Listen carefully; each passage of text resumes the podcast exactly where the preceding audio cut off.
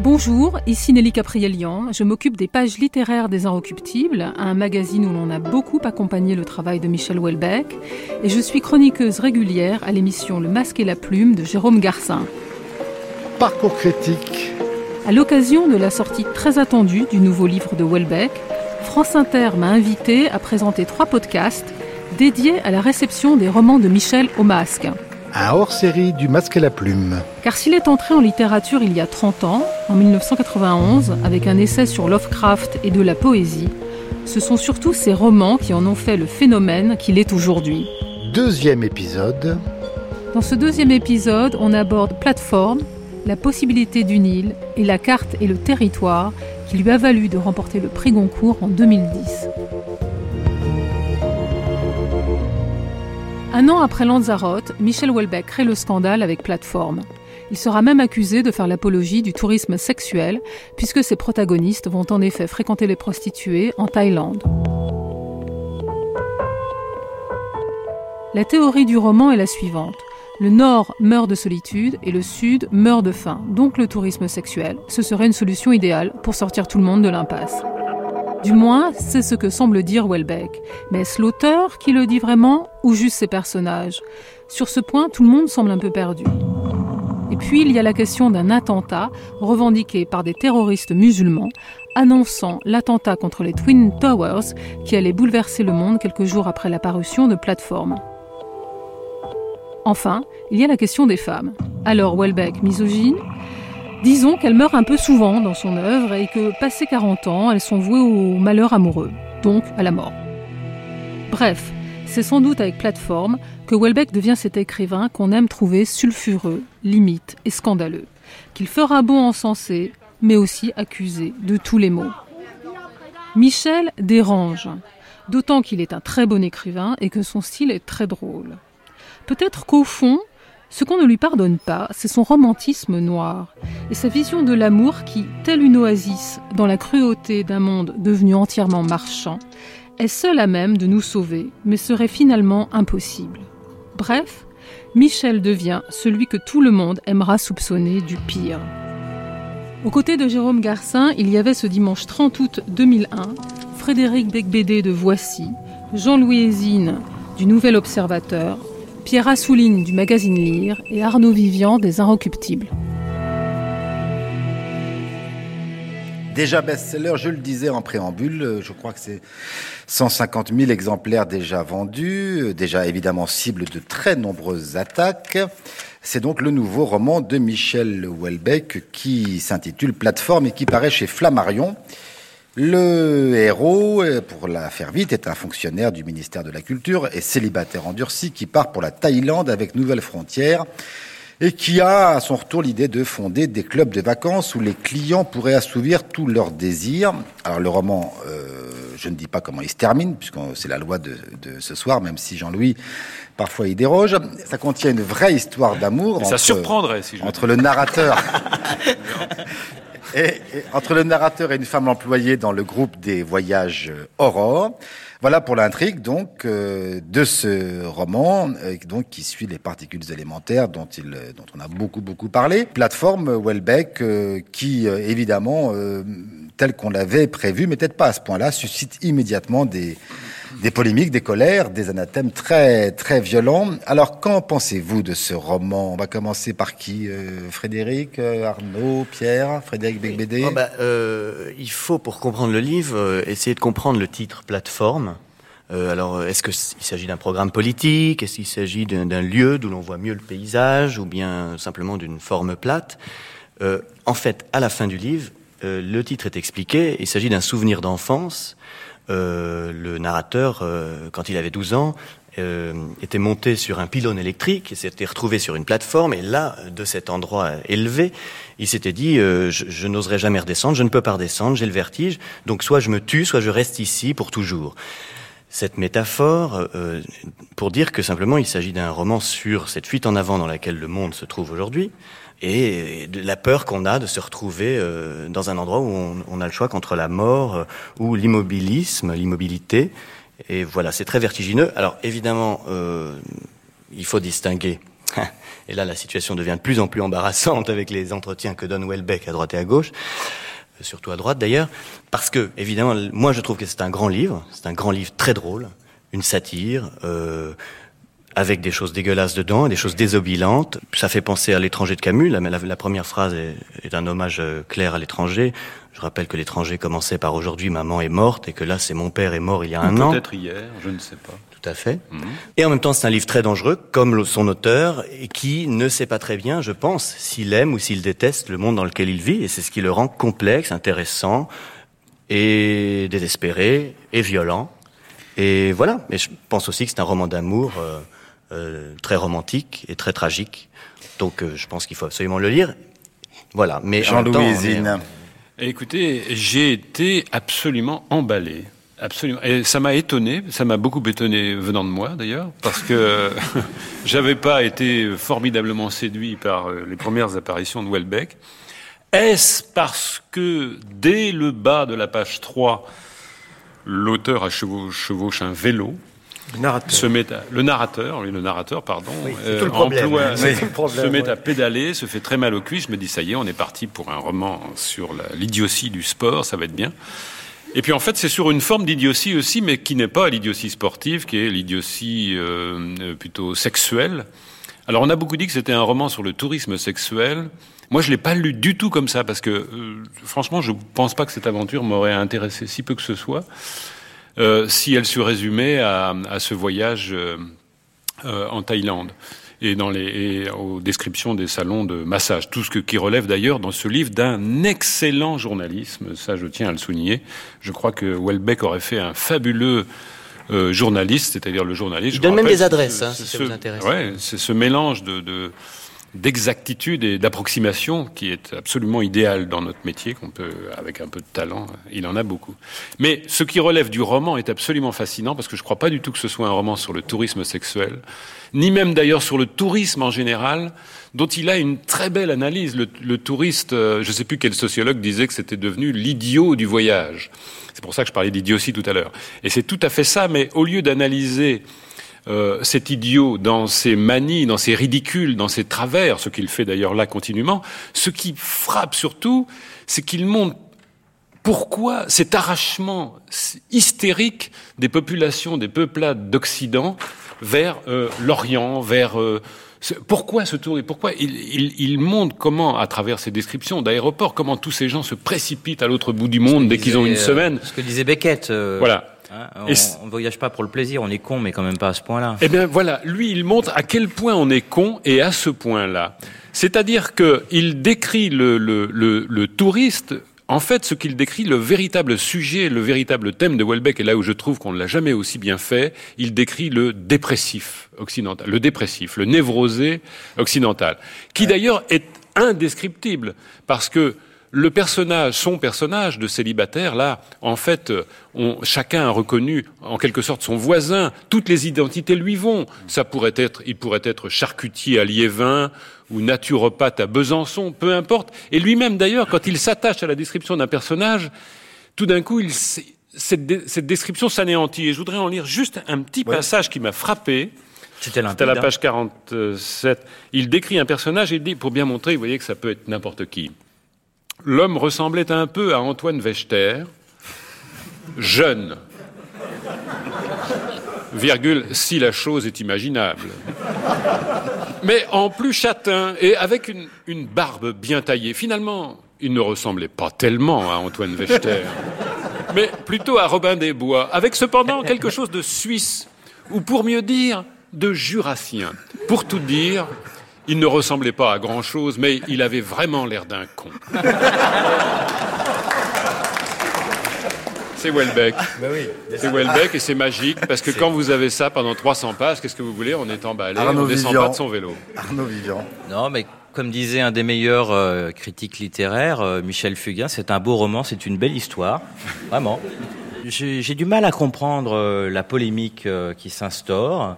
Je vois des journaux qui ne veulent pas du tout interdire le livre de Michel Houellebecq au nom de la liberté d'expression, mais qui rappellent par exemple l'horreur du tourisme sexuel à l'occasion de la sortie de son roman. Je me demande si bientôt les romans ça va pas être comme les paquets de cigarettes, c'est-à-dire qu'on va pas interdire la vente du tout, mais on va mettre des avertissements, par exemple nuit gravement aux droits de l'homme et de l'enfant sur le sur certains livres, peut provoquer euh, des maladies graves de la morale. Euh, voilà, on a l'impression que c'est ça qui est en train de s'instituer avec le roman de Houellebecq. C'est c'est assez bizarre. La, la vraie question étant pourquoi, pourquoi les attaques euh, ne sont-elles fondées que sur ce livre alors que une bonne partie de la rentrée littéraire tombe quand même sous le coup des mêmes euh, de certaines de ces mêmes accusations, non? Oui, tout à fait. Oui, bien sûr. Il y a d'autres euh, d'autres romans, celui de Brodo par exemple, qui se passe en, Thaïlande. On en parlera tout à l'heure. C'est assez étrange. Je crois que évidemment, ça tient d'abord à une vraie qualité littéraire de Michel Houellebecq, qui est la suivante. Primo, il a quasiment réussi à se débarrasser de la notion de style, qui était le grand rêve de Sartre, par exemple, qui disait « Moi, je veux juste des mots pour pousser les idées, j'en ai marre de cette espèce de bave d'escargot qui est le style. » Et Welbeck y arrive. Et ça, c'est évidemment quelque chose d'assez euh, faramineux.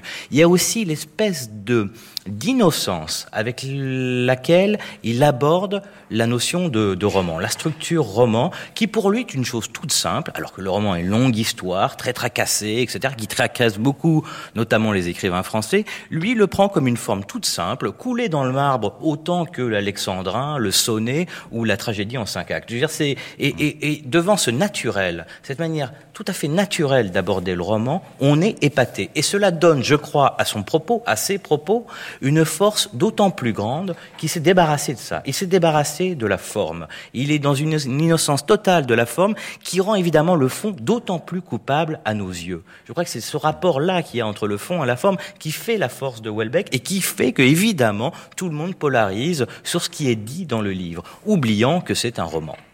Pierre Assouline, Eh bien, on va pas oublier que c'est un roman. Pour moi, c'est un des romans les plus excitants, les plus passionnants et les plus drôles de la rentrée littéraire.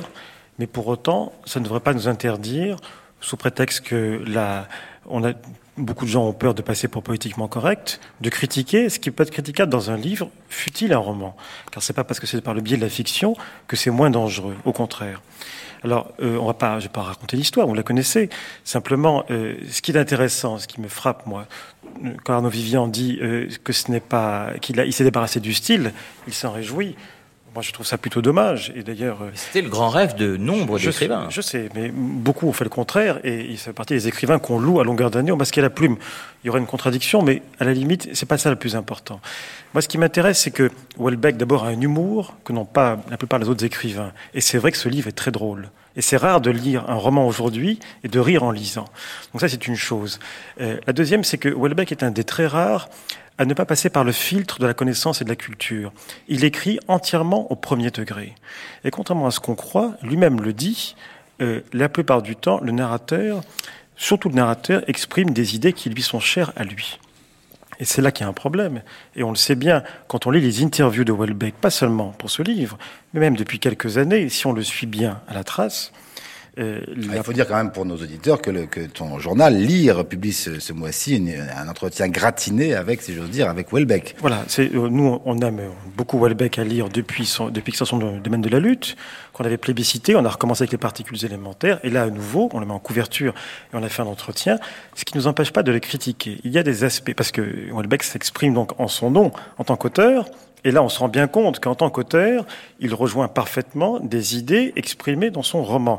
Et ce n'est pas au motif que ce roman est un roman, qu'on, évidemment, il n'est pas question de l'interdire, mais qu'on va s'empêcher de le Mais critiquer. lesquels, par exemple? Eh ben, par exemple, sur l'islam, il y a dans ce livre des choses absolument abjectes. Et je suis absolument sidéré que la plupart des critiques veuillent passer au-dessus en- parce qu'ils ont peur justement qu'on les traite de politiquement correct en disant oui, mais c'est pas très grave, c'est un roman. Et puis finalement, c'est une critique sur la religion. Non, c'est pas sur la religion. Quand Welbeck, en tant qu'auteur, déclare je hais l'islam, quand il fait un amalgame entre les Arabes et les musulmans, quand il globalise les Arabes comme il le fait euh, dans une interview, je pense que ça pose problème. Et, et- et aujourd'hui, quand je vois certains de nos confrères euh, passer à côté en disant c'est du roman, on peut tout se permettre, le roman c'est la liberté de l'esprit, oui, c'est le la liberté de l'esprit, en effet.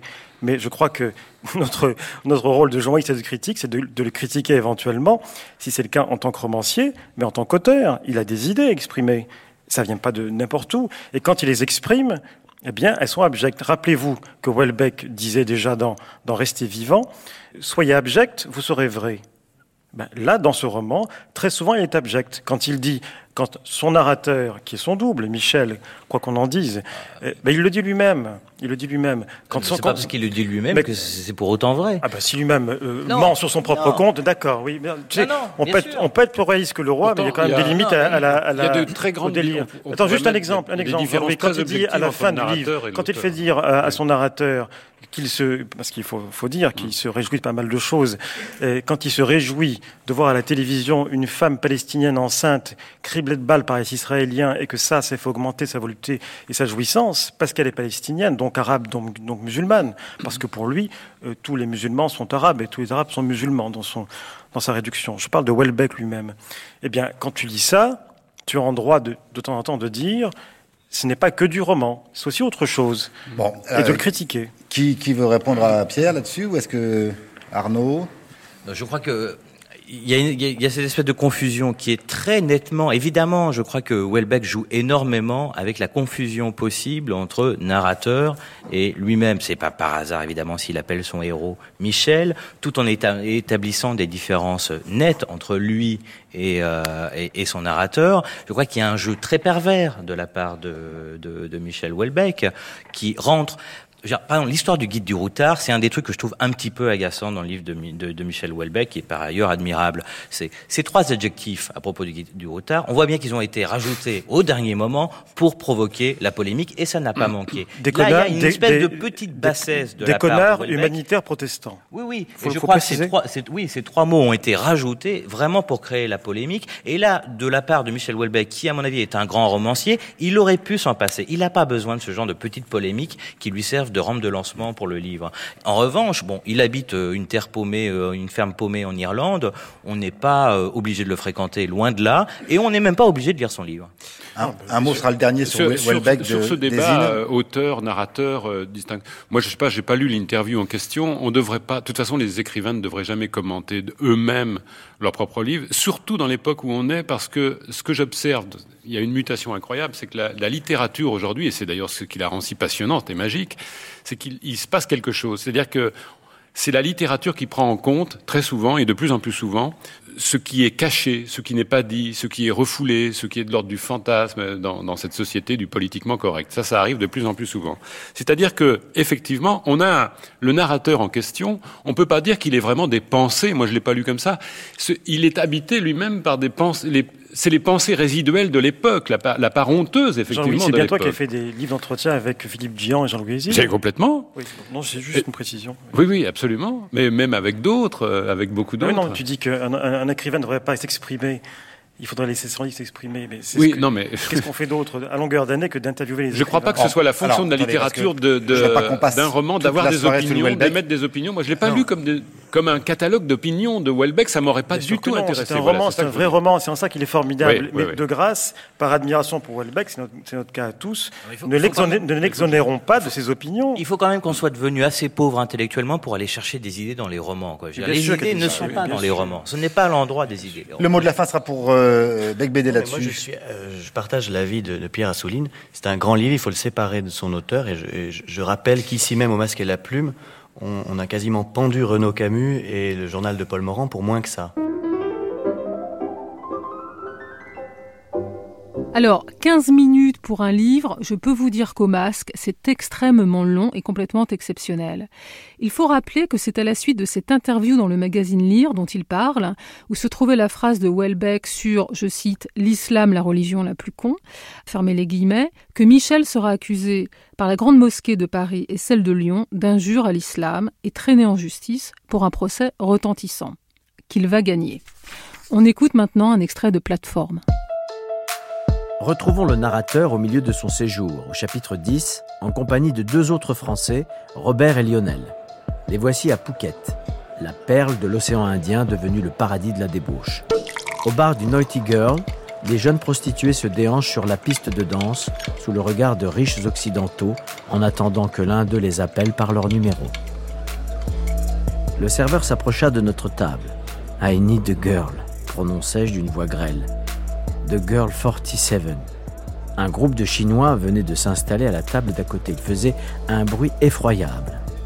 The girl number 47 hurlai-je en détachant les syllabes. Le serveur comprit, fit un large sourire et se dirigea vers un micro placé devant la vitre où il articula quelques paroles. La fille se leva, se dirigea vers une sortie latérale en se lissant les cheveux. À ce moment, le serveur revint près de notre table accompagné de la numéro 47. Robert leva les yeux vers elle, la considéra longuement. Vous avez bien choisi, conclut-il sombrement. Elle a l'air salope. La fille sourit avec timidité. Je passai une main sous sa jupe et lui caressai les fesses comme pour la protéger. Elle se blottit contre moi. Les Chinois de la table voisine avaient fait leur choix. Ils se dirigeaient vers les étages avec des gloussements et des rires. Un relatif silence revint. Je me levai à mon tour. Lionel était visiblement content que je parte le premier avec une fille. C'était moins gênant pour lui. Je hochai la tête en direction de Robert pour prendre congé. Il m'apparut d'un seul coup comme un homme battu, fini. J'avais l'impression qu'il n'avait même plus vraiment envie de faire l'amour à ses filles. On peut caractériser la vie comme un processus d'immobilisation, bien visible chez le bulldog français, si frétillant dans sa jeunesse, si apathique dans son âge mûr. Chez Robert, le processus était déjà bien avancé. Mon sort était similaire au sien. Nous partagions la même défaite. Je ne ressentais pourtant aucune espèce de solidarité active. Je payais 2000 bahts au serveur qui me précéda jusqu'à la double porte menant aux étages. La fille numéro 47 me tenait par la main. Elle allait pendant une ou deux heures essayer de me rendre heureux.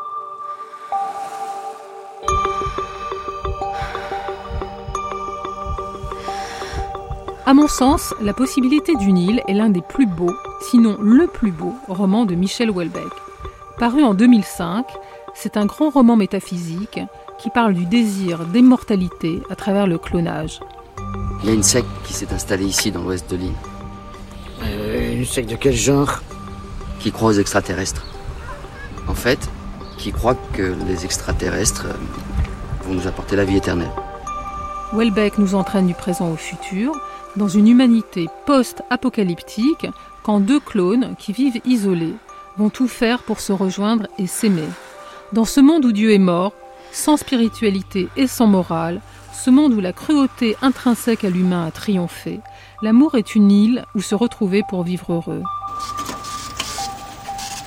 Je me souviens d'une presse qui avait été d'une hypocrisie phénoménale consacrant ses couvertures et des kilomètres de pages à Welbeck parce que, entre guillemets, Welbeck, ça fait vendre du papier, tout en démolissant le roman et en enflant une polémique éditoriale qui n'aurait même pas dû avoir lieu. Les éditeurs le craignent et le détestent cordialement. Voici François-Marie Samuelson, agent littéraire de son état, le seul qui compte vraiment à Paris. Le meilleur coup de Samuelson, c'est encore le transfert de Michel Welbeck. Petit rappel des faits. Welbeck avait alors suivi son éditeur, Raphaël Sorin, de Flammarion à Fayard, un transfert, avait-on dit comme si l'on parlait d'un footballeur, dont le montant s'estimait à plus d'un million d'euros, disait-on alors. Une affaire très secrète, le jackpot pour l'écrivain. Moi je dirais, qu'est-ce que ça peut faire? Je me souviens d'articles d'une violence terrible, et je me souviens que j'avais trouvé ça vraiment dégueulasse, notamment quand quelques années plus tard, des journalistes dits sérieux sont allés interviewer la propre mère de Michel, Lucie Sekeldi, qui avait publié un livre contre lui en 2008. Alors, est-ce que les masqués avaient été plus doux? Aux côtés de Jérôme Garcin, il y avait ce dimanche 4 septembre 2005 Michel Crépu, de la Revue des Deux Mondes, Jean-Louis Hésine du Nouvel Observateur, Patricia Martin de France Inter et Arnaud Vivian des Inrecuptibles. Alors, il est sorti le 31 août et, vos journaux vous en parlent, en bien ou en mal, euh, mais partout en long et en large, depuis le 15 août. J'ai nommé évidemment le nouvel opus 500 pages, Jean-Louis, de Michel Houellebecq, La possibilité d'une île, dont il est apparu. Euh, euh, tu m'en fais pas reproche quand même. qu'il avait été publié par Fayard. Alors, si vous le voulez bien, euh, évitons de parler du phénomène éditorial. Euh, on en est maintenant, je crois, à 400 pages dans les journaux, et parlons du livre, euh, puisqu'il vient de sortir. Euh, alors, il y est question, là, je vais, je vais aller vite, de la mort des monothéismes, de la secte des Raéliens, des néo-humains, de l'immortalité, du clonage, j'en oublie, et bien sûr de sexe. Alors, qu'en pensez-vous vraiment du nouveau livre de Michel Houellebecq, dont on m'a on me dit que cette semaine, il avait été tiré à 200 000. et Il en est déjà, paraît-il, retiré à l'équivalent de 350 000 exemplaires. Euh, il a presque enfoncé euh, Harry Potter. Jean-Louis. Ben, euh, c'est un professeur de déception, Michel Houellebecq. Euh, La formule. Bah oui. Et là, je dois dire qu'il est à la hauteur de ce qu'il enseigne, franchement. Euh, c'est un professeur de déception, c'est un prophète de, de, de, de, de l'ennui, de, de, la neurasthénie, on pourrait dire, et tout y est là, c'est tout cela. Tuteur. Et cependant, euh, non, tout y est. Donc il y a la neurasthénie, il y a l'ennui, il y a, le, le- il y a, le- il y a cette civilisation, si on peut employer encore ce terme, sinistre dans laquelle nous vivons. C'est- vraiment le livre le plus euh, branché sur l'époque qu'on puisse lire aujourd'hui. Et bizarrement, même si tu me soulignais qu'il y avait 500 pages, euh, Jérôme, ce livre, euh, non seulement, ne- ne- c'est un livre qui ne vous tombe pas des mains, ou alors euh, pas souvent. Quatre, cinq fois peut-être, mais pas plus. Ce qui est une forme de prouesse en 500 pages. D'autant que moi j'ai horreur de la science-fiction, l'anticipation, je marche pas très fort. Mais en, réalité là, ça fonctionne comme des hypothèses. Et d'abord, là, je pense que si on procède avec méthode, là, il y a une chose qu'il faut dire très simplement, c'est que Welbeck, c'est un écrivain. Et quel écrivain? Alors moi je partage pas sa philosophie euh, parce que moi j'ai besoin d'admirer, j'ai besoin d'aimer, tu sais. j'ai- je- besoin de je tendresse. suis une midinette, j'ai besoin de tendresse et tout. Et lui, euh, D'une vie affective euh, lui voilà, il est d'une causticité, il est très méchant avec moi. Non mais c'est- évident. Mais il est même trivial, il est, il est comment, comment appelle-t-on ça? Il Il est- pornographe il est pas parfois. Il y, a, il y a des- genre. il y a beaucoup de pornographie dans le. c'est- Moi c'est pas mon genre la pornographie. On est bien d'accord. Eh bien cependant, Les relations avinculaires. il a une écriture. Il a une écriture. Moi, je, je l'ai. euh, là, je l'ai pas surlu celui-là. Je me suis laissé mener dans la lecture. Il a. C'est vraiment un écrivain parfait du point de vue de l'écriture. Ça fonctionne. Ça. la- ça s'enchaîne. C'est. Non, non, non. non, mais écoute. On dirait que tu l'as aimé, Ça hein. se lit. 500 pages. Sur 500 pages. Et alors, moi qui aime, j'aime bien, tu sais, le côté. Moi, c'est pas le cul qui m'intéresse, moi, c'est plutôt le spéculatif. Il y a Oh. plein de. Oh, bon, N'en bon, fais bon, pas fais pas trop. Non, non. Franchement, il n'y a rien qui puisse apeurer dans, dans ce roman-là. Un, un- Quelqu'un qui aurait été, il y en a sûrement ici, des bons lecteurs de Schopenhauer. Ça fait, ça, ça- ça fait plutôt moins peur de lire Welbeck que de lire Schopenhauer. Qui connaît d'ailleurs très bien Schopenhauer, et ça se ressent. Il a lu. et non, non, mais c'est vrai d'ailleurs, il a lu. J'ai pas arrêté de, de- Je me suis régalé, moi. Alors, actuellement, Jean-Louis fait comme Bernard Pivot autrefois, il, Oui. met, il met des, J'ai mis des fiches signets partout. J'ai- pour prouver qu'il a eu. Non, mais parce qu'en fait, Télard de Chardin, il y a des pages absolument magnifiques et d'une drôlerie. Alors, c'est toujours méchant sur les hommes et très flatteur sur les chiens. Il est très flatteur sur, les Sur chiens. son chien. Houellebecq. Sur son chien, mais, mais sur les chiens en général, parce que le chien aussi, le clonage du chien, etc. Donc sur le genre canin. Il y a une dimension universelle du chien. Et il faut pas, et il faut d'ailleurs se rappeler à cette occasion que le cynisme, et, quel cynique est euh, Welbeck, même le mot lui-même est venu sur le monde par les chiens, n'oublions pas. hein. Donc Alors, moi, j'ai C'est intarissable, Il y a- a- Ta conclusion, parce que il y a, y un démontage de Télard de. Chardin. Écoute, c'est très drôle. Il faut pas oublier de dire que ce- le personnage est un humoriste. Mm. C'est une sorte de déproge hein, qui, qui va sur scène, qui fait des sketchs. Mm. Et c'est très drôle. Il y a des scènes euh, absolument inoubliables, comme euh, une soirée avec un, un- un Allemand. où Welbeck ne parle pas l'allemand et l'autre ne parle pas le français et ils se font des gestes toute une soirée. Il, il lui montre sa bibliothèque, Télard de Chardin. Enfin, c'est d'une drôlerie. Bon, euh, alors, donc, il y a alors deux- évidemment, il a- c'est complètement il y a- la on a vision de compris. l'homme, de l'humanisme on a compris, on est fait le complètement tour de neurasthénique, on est bien d'accord. Arnaud. les réaliens, tout ça. Arnaud Vivian. Bah, moi, je vais vous dire, je pense sincèrement que c'est euh, le meilleur roman de Michel Houellebecq, d'abord. C'est-à-dire que j'aimais beaucoup les précédents, mais là, de tout, il y a d'évidence un projet beaucoup plus ambitieux, c'est-à-dire qu'il a monté la barre encore un tout petit peu plus haut, euh, il était déjà très haut. Euh, c'est devenu un des grands euh, écrivains importants au monde, il se trouve qu'il est français, euh, c'est très bien, il y en a d'autres qui sont pas français, ils sont super aussi, c'est très bien, c'est une évidence. Celui-là est très beau. D'abord, le titre est très beau. La possibilité du Nil, je trouve que d'abord, c'est le plus beau titre de la rentrée, tout simplement. Je veux dire, ça, c'est une donnée effective, je crois. La possibilité du Nil, vous voyez ce titre, vous dites, waouh, il est chouette ce titre. ah ouais. Ah, il- On dirait ça- un représentant de chez Fayard. C'est un peu la classe. Alors le livre, le livre que vous allez voir en commerce, euh, il est, il est très chouette aussi. C'est un livre euh, matériellement parlant, je parle. Hein. La couverture, euh, la possibilité du Nil est écrit en violet. Vous allez voir, c'est très très euh, bizarre parce que je trouve que c'est ce Montre-le à la caméra pendant que tu Ouais, je le parles. montre à la caméra.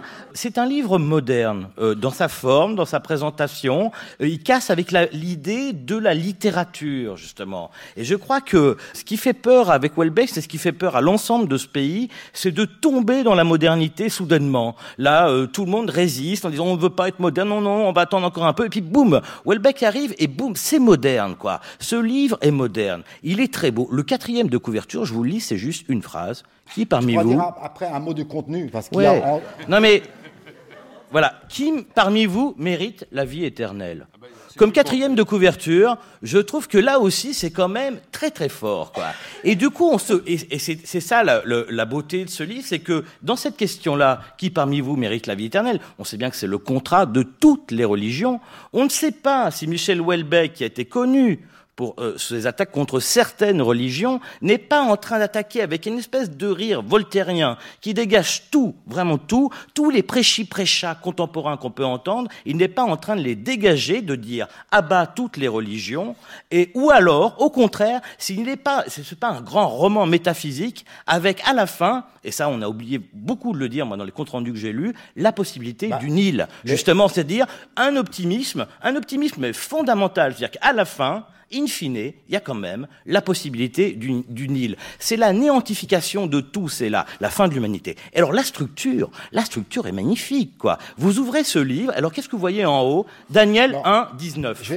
Daniel 1, 22. Je vais t'interrompre. Hein. Et, mais à quoi ça fait penser? C'est magnifique, ces relectures, ces espèces d'évangiles re- relus. Euh, alors Daniel, évidemment, Daniel c'est le grand prophète. Reste avec nous, Arnaud, non, non, mais c'est mais magnifique. quoi. Non, mais ce livre, Non, mais ce livre, moi, mais je- tiens-toi, moi, mais tiens-toi. aussi, je peux en parler pendant des heures. Ce livre est magnifique. C'est vraiment, ça écrase évidemment tout, quoi, tout. Donc, donc je comprends bien que jusqu'à maintenant, les deux premiers critiques sont très loin de ce que j'ai pu lire dans certains journaux, euh, à, à part euh, quelques laudateurs, la, la presse a été assez sévère. Michel Crépu.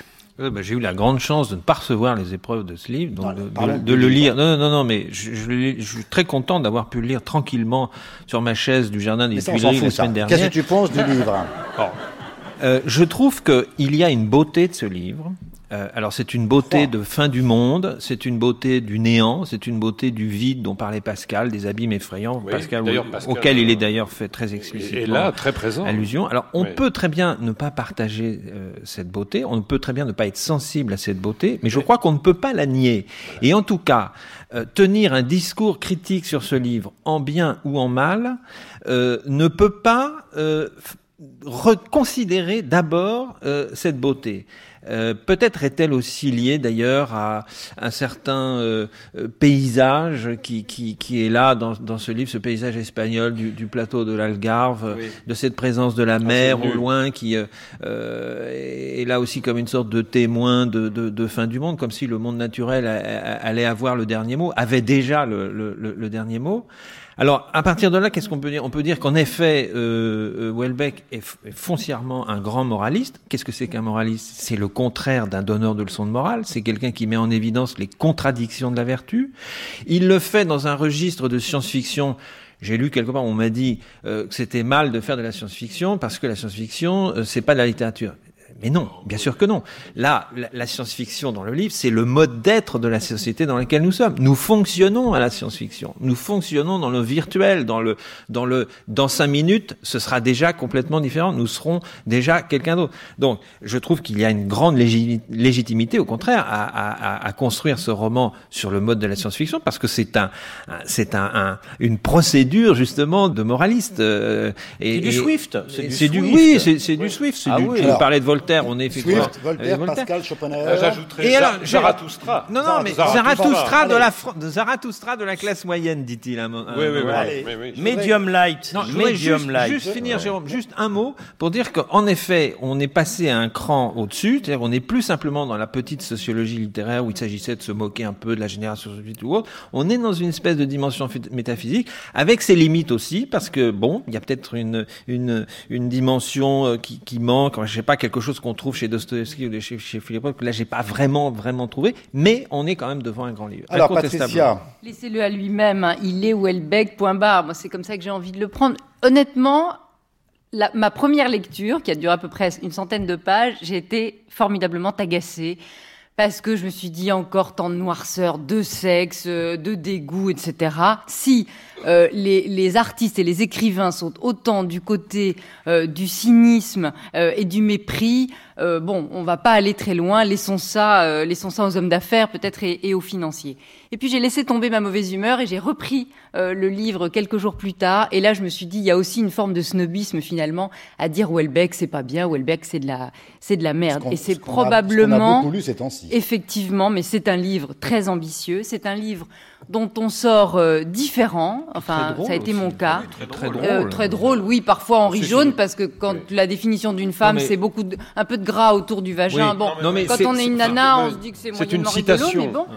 Oui, enfin Non, non, bon. mais c'est C'est c'est Oui, pas non, ça qui est drôle. C'est ça- pas ça qui. On pense pas à ça. c'est pas grave, ça, c'est pas non, grave. non, non, non, c'est pas grave. D'accord, mais excuse-moi. Alors je l'ai pris comme il fallait Non, pas non, on est dans la parodie, là. D'accord, d'accord. Tu nous fais pas de scène. Et il y a, il y a, il- c'est- c'est absolument terrifiant parce qu'il y a une irréversibilité des choses qui est hallucinante. Je pense que ce dont il parle, euh, c'est dans le champ du probable, c'est pas euh, dans le champ du possible ou, euh, ou du vraisemblable. c'est Voilà. Oui, oui, c'est pour ça, Et moi, j'ai pas, effectivement- je suis pas du tout amateur de Lovecraft comme lui. Non, c'est pas la science-fiction, c'est de la Non, légère c'est pas de la Voilà, c'est ça, science-fiction, c'est juste ça. une hypothèse de travail. Ouais. De- On parle de, on parle de, d'ailleurs de, de, C'est de la- de la réalité. description d'un monde C'est un scientifique effectivement, aussi. laisse-moi parler deux secondes, le bonheur n'est pas venu et effectivement on a perdu l'idée euh, de, la, de, la, de la vie éternelle Oui. et qu'à la place de ça, il y a rien. on a même perdu le rire. Si, il y a quand même la possibilité d'une île.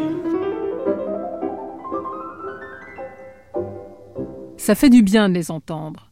Dans trois ans, Michel va adapter lui-même son roman au cinéma avec Benoît Magimel. Le film ne sera hélas pas très bien reçu par la critique, mais reste passionnant pour comprendre le regard que l'écrivain porte sur son propre livre. Et maintenant, on va écouter un extrait de La possibilité d'une île. Les hommes du futur, devenus immortels, vivent au jour le jour, sans émotion ni projet. L'éternité n'a pas tenu ses promesses, elle est un gouffre d'ennui. Une seule créature parvient encore à susciter de la joie et de la tristesse et à approcher le mystère de l'amour. Daniel 1, 24. Un matin d'avril, un matin pluvieux, après avoir pataugé cinq minutes dans les ornières boueuses, je décidai d'abréger la promenade. En arrivant à la porte de ma résidence, je m'aperçus que Fox n'était pas là. Sous une pluie battante, je parcourus un à un tous les endroits où il aimait à s'arrêter, dont il aimait à renifler les odeurs. Je ne le trouvai que tard dans l'après-midi. Il n'était qu'à 300 mètres de la résidence. J'avais dû passer plusieurs fois sans le voir. Il n'y avait que sa tête qui dépassait, légèrement tachée de sang, la langue sortie, le regard immobilisé dans un rictus d'horreur. Fouillant de mes mains dans la boue, je dégageai son corps, qui avait éclaté comme un boudin de chair. Le camion avait dû faire un écart pour l'écraser. Je retirai mon ciré pour l'envelopper et rentrai chez moi le dos courbé, le visage ruisselant de larmes. Je sortis dans le jardin, dans ce qui avait été le jardin, qui était maintenant un terrain vague poussiéreux en été, un lac de boue en hiver. Je n'eus aucun mal à creuser une tombe au coin de la maison. Je posai dessus un de ses jouets préférés, un petit canard en plastique. La pluie provoqua une nouvelle coulée de boue qui engloutit le jouet. Je me remis aussitôt à pleurer, avec l'impression que mes larmes ne pourraient jamais plus s'arrêter, que je ne pourrais plus rien faire, jusqu'à la fin de mes jours, que pleurer. France Inter.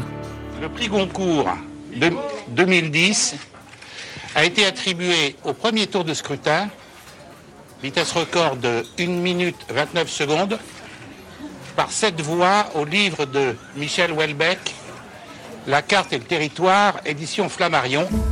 Explosion de joie. On était tellement heureux, ça faisait des années que Welbeck méritait le Goncourt, mais qu'il ne l'avait jamais. Il dérangeait sans doute trop, et là, enfin, après s'en être pris plein la figure, il décrochait la reconnaissance ultime. Après le déluge d'attaques contre lui, presque de haine, c'était soudain le moment de la réhabilitation. Tout le monde aimait Welbeck, tout le monde aimait son livre. Je me souviens de la joie de Michel, le soir du Goncourt, lors d'un dîner en petit comité à la Méditerranée. À la fin, on était quelques-uns, Frédéric Becbédé en tête, à l'emmener en boîte de nuit où, épuisé, et bien sûr après quelques verres supplémentaires, Michel s'était presque évanoui. Comme il le dira lui-même, tout le côté polémique des romans précédents avait disparu dans La carte et le territoire. C'est un roman certes drôle, mais surtout désespéré, crépusculaire, autour de l'art et l'artisanat à un moment de changement d'époque, quand ces valeurs au centre de notre civilisation sont en train, comme elle, de péricliter. On va écouter la réaction de Michel Houellebecq à son prix Goncourt, au micro de Patrick Cohen dans la matinale du 7-9 de France Inter, le mardi 9 novembre 2010. Qu'est-ce que ce prix peut changer dans votre vie d'écrivain? Oh, Dans ma vie d'écrivain, rien. Hein. Le, Goncourt, c'est pour les, lecteurs. Oui, je pense qu'il y a des gens qui, qui m'ont acheté ce livre et qui m'ont jamais lu. Et ça, c'est bien? Oui. Il y a un avertissement à leur donner avant de se eh ben, plonger dans le prix euh, Goncourt et dans le dernier Welbeck? Alors, si ça leur plaît et qu'ils ont envie de lire d'autres, il faut toujours mieux lire dans l'ordre. Ah Donc reprendre depuis le début, quoi, extension, puis la suite. C'est vrai que ce livre n'aborde pas de sujets très qui fâchent. Mais c'est vous qui les avez choisis, euh, ces sujets Non. C'est venu au fil de la plume Oui, je choisis pas grand-chose, en fait. Ah bon? Non. C'est un peu un inconscient, en écrivain. C'est pour ça que c'est même difficile de répondre à des questions, parce qu'en fait, on, on contrôle rien, quoi. En, tout cas, avec ce, ce, Goncourt, Michel Houellebecq, vous ne pourrez plus vous présenter comme une sorte d'auteur maudit, ennemi public, disiez-vous il y a deux ans lors d'un échange de correspondance avec Bernard-Henri Lévy. Apparemment, vous aviez tort. Apparemment, j'avais tort, oui. Un livre sans sujet qui fâche, donc. Ça n'allait bien sûr pas tarder à changer avec le prochain, Soumission. Pour l'heure, on retrouve les critiques du Masque et la Plume autour de Jérôme Garcin. Ce dimanche 12 septembre 2010, il y avait Michel Crépu de la Revue des Deux Mondes, Olivia de Lamberterie de Elle, Patricia Martin de France Inter et Arnaud Vivian de Regard. La carte et le territoire, c'est donc le nouveau roman dont tout le monde parle chez Flammarion de Michel Houellebecq qui met en scène un artiste euh, moderne, euh, Jed Martin, attaché à représenter le monde sur les, cartes Michelin euh, qu'il photographie et qu'il peint pour sa première exposition.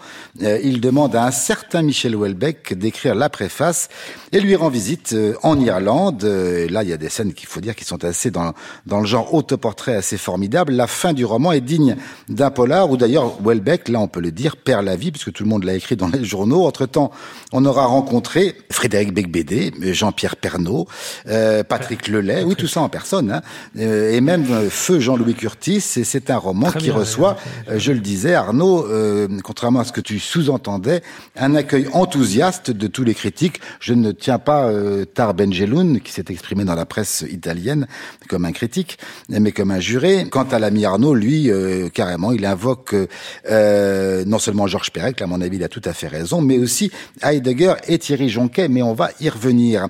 Euh, Michel. Grand livre, grand livre. Alors, il se fait dire, il se fait dire à lui-même dans le livre, parce qu'il se met en scène, qu'un roman commence à exister quand il a son noyau de nécessité. Euh, je, ne sais pas très bien ce que l'on peut entendre par cette expression noyau de nécessité, mais quand on a lu le livre de Welbeck, on comprend parfaitement de quoi il s'agit. C'est un livre qui est absolument, enfin, d'une cohérence dans son, dans son intention, dans son, dans son mouvement, incroyablement maîtrisé. Par ailleurs, c'est un livre d'une grande richesse, j'allais dire thématique, Euh, il y a des tas de fils qu'on a envie de tirer. Il est question d'architecture beaucoup dans ce livre. Il est question de euh, de l'autoportrait. Il est question de, euh, de de récits de vie, de destin, la figure du père, de la mère qui s'est suicidée.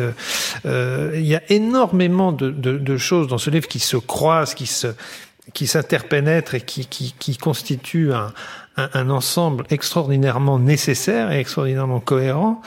Pour me résumer, pour, pour résumer mon, mon, mon Résume-toi. Pour, pour, ce, pour ce livre, pour faire mon propre petit noyau de nécessité, je dirais que c'est un, un, un, livre sur, sur, la possibilité de la beauté. Euh, Welbeck a écrit un, un, livre, le livre, pas le livre précédent ou celui d'avant, je sais plus, enfin la possibilité du Nil. C'était son roman précédent, oui. C'était le précédent. Euh, là, on est dans une réflexion, dans, beaucoup plus qu'une réflexion, c'est pas un livre intellectuel du tout, euh, sur la possibilité de la beauté. Il y a ce personnage de Jed qui, tout à coup, euh, euh, se, se, se, lance dans ce projet de, de faire le portrait de, de Welbeck. Donc il va le voir en Irlande, il y a toutes sortes de discussions et toutes sortes de, de choses comme ça. Il y a un côté béquetien aussi, ou baconien, euh, euh, Francis Bacon. Euh, on a compris. Je, oui, on, non, on, pense, on pensait pas aux œufs. C'est toujours un peu désolé. On pensait pas aux œufs, on pensait vraiment à la, au peintre. voilà, voilà ce que je voulais bon. dire. Alors, je trouve que c'est un livre des plus importants de la rentrée, certainement. Olivia. Voilà. Oh ben, je suis tout à fait d'accord avec Michel. C'est un très grand livre, très intelligent et très émouvant, ce qui était peut-être pas le cas des, des, romans précédents de Welbeck. Euh, ce qui est paradoxal, c'est que c'est un livre qui est débarrassé de toutes les scories qui pouvaient encombrer euh, l'image et l'œuvre de Welbeck, c'est-à-dire qu'il n'y a plus de provocation, il n'y a plus de tourisme sexuel, il n'y a plus de description des femmes qui pouvaient prêter à interprétation ou à des, Il y a quand même un super site d'escort girl euh, qui est cité. Oui, mais ça c'est la vie. Euh, c'est, Il est bien. Les, les, les femmes dans les femmes dans, dans, le roman sont toutes euh, belles et bienveillantes et intelligentes et le, leur drame c'est de tomber amoureuse d'un artiste qui préfère son art euh, à l'amour que le héros peut avoir pour elle. Et du coup, je trouve que pour la première fois, on peut admirer Welbeck euh, dans toute sa beauté. Je suis d'accord avec ton terme. Je sais que Welbeck, il aime beaucoup Conrad, dont Virginia Woolf disait qu'il est incapable de faire une phrase laide. Et ben moi, je trouve que dans ce livre, Welbeck est incapable de faire une phrase laide, et en plus, évidemment, il est incapable de faire une phrase idiote ou sotte. Et puis, en même temps, ce qui est paradoxal et vraiment génial et vertigineux, c'est qu'il y a donc plus ses scories, ses provocations, et en même temps, il prend sa légende, son image dans les médias, et il joue avec. Mmh. C'est-à-dire, c'est vraiment comme un ado à qui vous dites euh, mmh. Ton jean est déchiré, il va le lacérer. Et là, on sent le plaisir de Welbeck à se tirer le portrait comme un, un être euh, dépressif, euh, qui sent mauvais, euh, une vieille tortue malade. Il y a une espèce de, de, de réjouissance de, dans, dans ce portrait-là. Euh, ce qui m'a beaucoup plu aussi, c'est qu'il me semble que le cynisme a disparu, que c'est juste un livre. Euh, Mais le désespoir aussi est resté. Hein. Désespéré, Dés voilà. C'est un livre gay, désespéré, voilà. C'est comme la vie, hein. la vie, ça finit mal, euh, mais parfois on rit. Bah, on ne raconte pas que... la fin des vies. Non, non, non, mais là, en général, c'est toujours la même. Euh, et puis, tu parlais de ce noyau de nécessité. Il me semble que dans ce livre, et j'ai eu la chance de l'interviewer Welbeck, et il dit qu'il l'a écrit pour parler des relations d'un fils et de son père, et qu'il ne voulait pas mourir sans avoir euh, écrit cela. Et les scènes euh, du dîner de Noël mmh. rituel sont une des choses les plus belles que j'ai jamais lues. C'est un livre me semble-t-il, sur le métier de vivre qui est devenu impossible pour un artiste dans un monde où l'art est mort et où la seule utopie d'ailleurs c'est l'amour. Il euh, y a quelque chose de glacial, ça revient beaucoup dans le livre, dans le fait euh, quand tu te présentes, quand tu es dans une assemblée, on te demande ce que tu fais. Euh, c'est un monde où on est défini par notre métier plutôt que par euh, notre être ou nos affections. Euh, c'est un très grand livre. Moi, je l'ai lu la première fois en me disant qu'il y avait quelques longueurs. Et là, je l'ai relu et je me suis dit que tout ce que j'avais pris pour des longueurs était nécessaire et que c'était vraiment d'une très grande beauté. Même enthousiasme, je le sais, pour l'avoir lu d'Arnaud. Oui. Je disais tout à l'heure, en fait, parce que euh, c'est pas tellement le problème de la critique, mais à chaque fois, là, en ce moment, euh, tout le monde me dit, alors, tu l'as lu, le Welbeck, euh, et qu'est-ce que tu en penses? Je dis, bah, c'est génial. Alors les gens me disent euh, ah oui mais lui je le trouve pas sympathique. Ah oui, il Alors là, les bras vous en tombent, quoi. C'est-à-dire que maintenant, en plus, il faudrait que les écrivains soient sympathiques. Non, mais, euh, c'est quand même mais- extraordinaire. C'est pas un chanteur de variété non plus, quoi. Donc, euh, Non, c'est un écrivain, on Arnaud- ne demande Arnaud- pas à un peintre d'être Arnaud, sympathique. Je, te- je te prenais juste sur un point, c'est que souvent, d'ailleurs, ces, ces romans ont été reçus de manière très diverse. Et c'est la première fois que je sens partout. De la part de la critique, oui. Euh, Mais un- un il y a quand même, une- une émotion il y a quand même, unanime. comme Bret Easton Ellis aux États-Unis, parce que tu disais des mauvaises critiques, mais il a toujours été aussi un écrivain détesté dans son pays, Bret Easton Ellis. Welbeck est un écrivain détesté dans son pays, je veux dire d'une manière euh, comme ça, majoritaire. Là, soudainement, il fait un livre d'une ambition qu'on peut dire euh, cathédralesque. Tout Simplement, quoi. C'est une cathédrale. J'aime bien le néologisme. Hein et euh, c'est un immense livre. Alors effectivement, d'abord il y a une malédiction dans ce pays pour les écrivains qui sont marrants. Parce que c'est ça aussi, Welbeck est un écrivain drôle. Alors le problème des écrivains drôles, ça fait peur. Parce que si ça vous fait pas rire, on est dans la merde. On se dit, ah même, et, c'est- et tout le monde dit que c'est un écrivain drôle, mais moi, il me fait pas rire. Donc, cas, c'est pour ça qu'on préfère toujours les écrivains tristes, parce que là, on se dit, ah, c'est pas vrai, c'est pas très triste, tout ça. Mais rire, euh, éclater de rire. Et dans ce livre, Welbeck est au plus joyeux de son écriture. On parle toujours de son pessimisme, de sa mélancolie, certes, mais là, il est au plus joyeux. Et effectivement, comme le disait Michel, c'est parce qu'il y a une possibilité de beauté qu'il voit là et qu'il décrit. Et qui est une possibilité de beauté qui est uniquement dans euh, le travail. C'est un livre qui fait l'apologie du travail. Ça va faire plaisir euh, à beaucoup. Hein. C'est à la mode, l'apologie du travail. Là, c'est un livre là qui fait l'apologie du travail, de l'obstination, pas de retraite, de la technique et de l'artisanat. C'est un livre où Welbeck dit un écrivain, c'est un artisan qui fabrique un objet. Là, il a fabriqué un gros objet. Il est boulonné de toutes parts. Tout est en une- dans une cohérence. Tu as raison. Il n'y a aucune page inutile, alors qu'il y a des moments de bravoure absolument formidables. C'est un peintre. Le, le héros est un peintre, mais Welbeck se considère comme un peintre. Ses scènes d'enterrement sont dignes de Courbet de Courbet ou de Flaubert. Il y en a trois dans le livre, c'est magnifique, parce qu'à chaque fois, il change de style. C'est vraiment... euh, Qu'est-ce que vous voulez? Le monde entier nous envie Welbeck. C'est vrai? Non mais on parle toujours de notre PNB, etc., de notre économie. Sachez que le monde entier nous envie Welbeck, parce que des grands écrivains, ils en ont tous, tous les pays en ont. Mais un comme Welbeck, il y en a qu'un seul au monde. Patricia. C'est vrai que la, la beauté euh, éclaire la vie. Qu'est-ce que tu peux c'est- ajouter? C'est une beauté triste. Même la beauté des fleurs est triste. C'est- superbe cette phrase qu'il écrit assez, assez au début du, du livre. Je trouve qu'il s'est euh, adouci. Euh, il s'est attendri au sens où on peut le dire d'une viande. Et d'ailleurs, il parle de sa propre viande dans des termes hilarants. Euh, même si la vie est toujours, et là je- j'emprunte le terme à l'auteur euh, aussi chiante, vous me pardonnerez de le dire, euh, il parle effectivement de la vieillesse d'une manière magnifique. Il y a des scènes dans cette maison de retraite de son père qui, en plus, fait des fugues à un moment donné qui fiche le camp. Enfin, c'est extrêmement vrai, c'est drôle. Euh, il y a la maladie, il y a la décrépitude, euh, il y a le suicide de la mère. Il y a, peut aussi y avoir un, réfrigérateur qui fait du bruit ou un chauffe-eau qui ne fonctionne plus. Euh, et puis, donc à des degrés très divers. Mais la littérature, tu dis qu'il est peintre. Il y a quand même un peu un aveu d'impuissance, c'est-à-dire que la littérature n'est plus aujourd'hui, selon lui, il, le dit explicitement, la bonne narration du monde. C'est-à-dire qu'il préfère au roman ou au, cinéma, euh, il va préférer la peinture et la poésie. Hein. Il, le dit très clairement.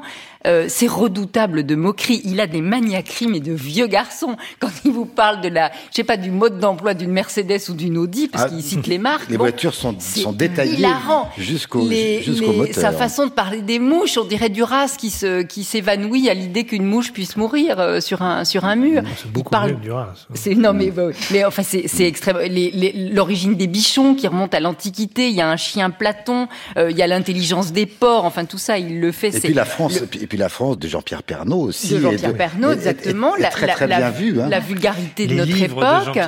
Et, et toute la fin, toute la fin, cette enquête policière. D'ailleurs, dans les remerciements, à la fin, il dit j'ai pas l'habitude de remercier, mais je remercie la police nationale. C'est quand même rare qu'un auteur se plonge dans le bulletin des forces de l'ordre. Il Mm. l'a fait. Alors là, on sent vraiment que c'est un tournant pour Welbeck. Plus personne ne ricane, tout le monde l'admire comme le grand écrivain français que le monde entier nous envie. On écoute tout de suite un extrait du livre qui a fait changer la carrière de l'écrivain et la perception que beaucoup avaient de lui. Par ses contacts privilégiés avec la chaîne de télévision Michelin TV, Jed Martin fait bientôt la rencontre d'une star du petit écran, devenue la coqueluche des Français, Jean-Pierre Pernaut. Nous voici à la fin de la seconde partie du roman. L'artiste consulte Internet et médite sur le parcours hors norme de celui qui est devenu le symbole des provinces de France. Dans ce journal, c'est votre histoire, au hasard d'une fléchette, nos correspondants vont à votre rencontre quelque part en France. Tout le monde a une histoire à raconter. Le trait de génie de Jean-Pierre Pernaud avait été de comprendre qu'après les années 1980 fric et frime, le public avait soif d'écologie, d'authenticité, de vraies valeurs. Le journal de 13 heures de TF1 portait entièrement la marque de sa personnalité visionnaire. Partant de l'actualité immédiate, violente, rapide, frénétique, insensée, Jean-Pierre Pernaud accomplissait chaque jour cette tâche messianique consistant à guider le téléspectateur, terrorisé et stressé, vers les régions idylliques d'une campagne préservée où l'homme vivait en harmonie avec la nature, s'accordait au rythme des saisons. On va faire une première étape à Alban, dans la vallée de la Maurienne, en Savoie. Plus qu'un journal télévisé, le 13h de TF1 prenait ainsi l'allure d'une marche à l'étoile qui s'achevait en psaume. Qui aurait pu imaginer que derrière ces montagnes balayées par les vents, il y avait un village? La conception du monde de Jean-Pierre Pernaud, si elle s'accordait parfaitement avec la France rurale et fille aînée de l'Église, se serait aussi bien mariée avec un panthéisme, voire avec une sagesse épicurienne.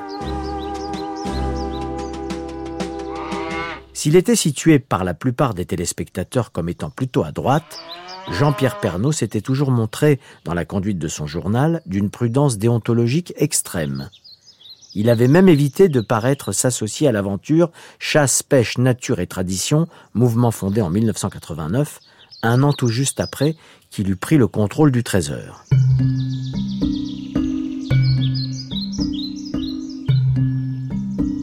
Parcours critique. Michel Houellebecq par Nelly Capriellan. Un hors-série du Masque à la Plume. Cette série est réalisée par Xavier Pestugia. Les textes de Welbeck sont choisis par Estelle Gap et lus par Laurent Stocker de la Comédie Française. Le mixage est assuré par Claude Niort. Prochain épisode avec les romans Soumission, Sérotonine et le dernier livre de Michel Welbeck à paraître en janvier 2022.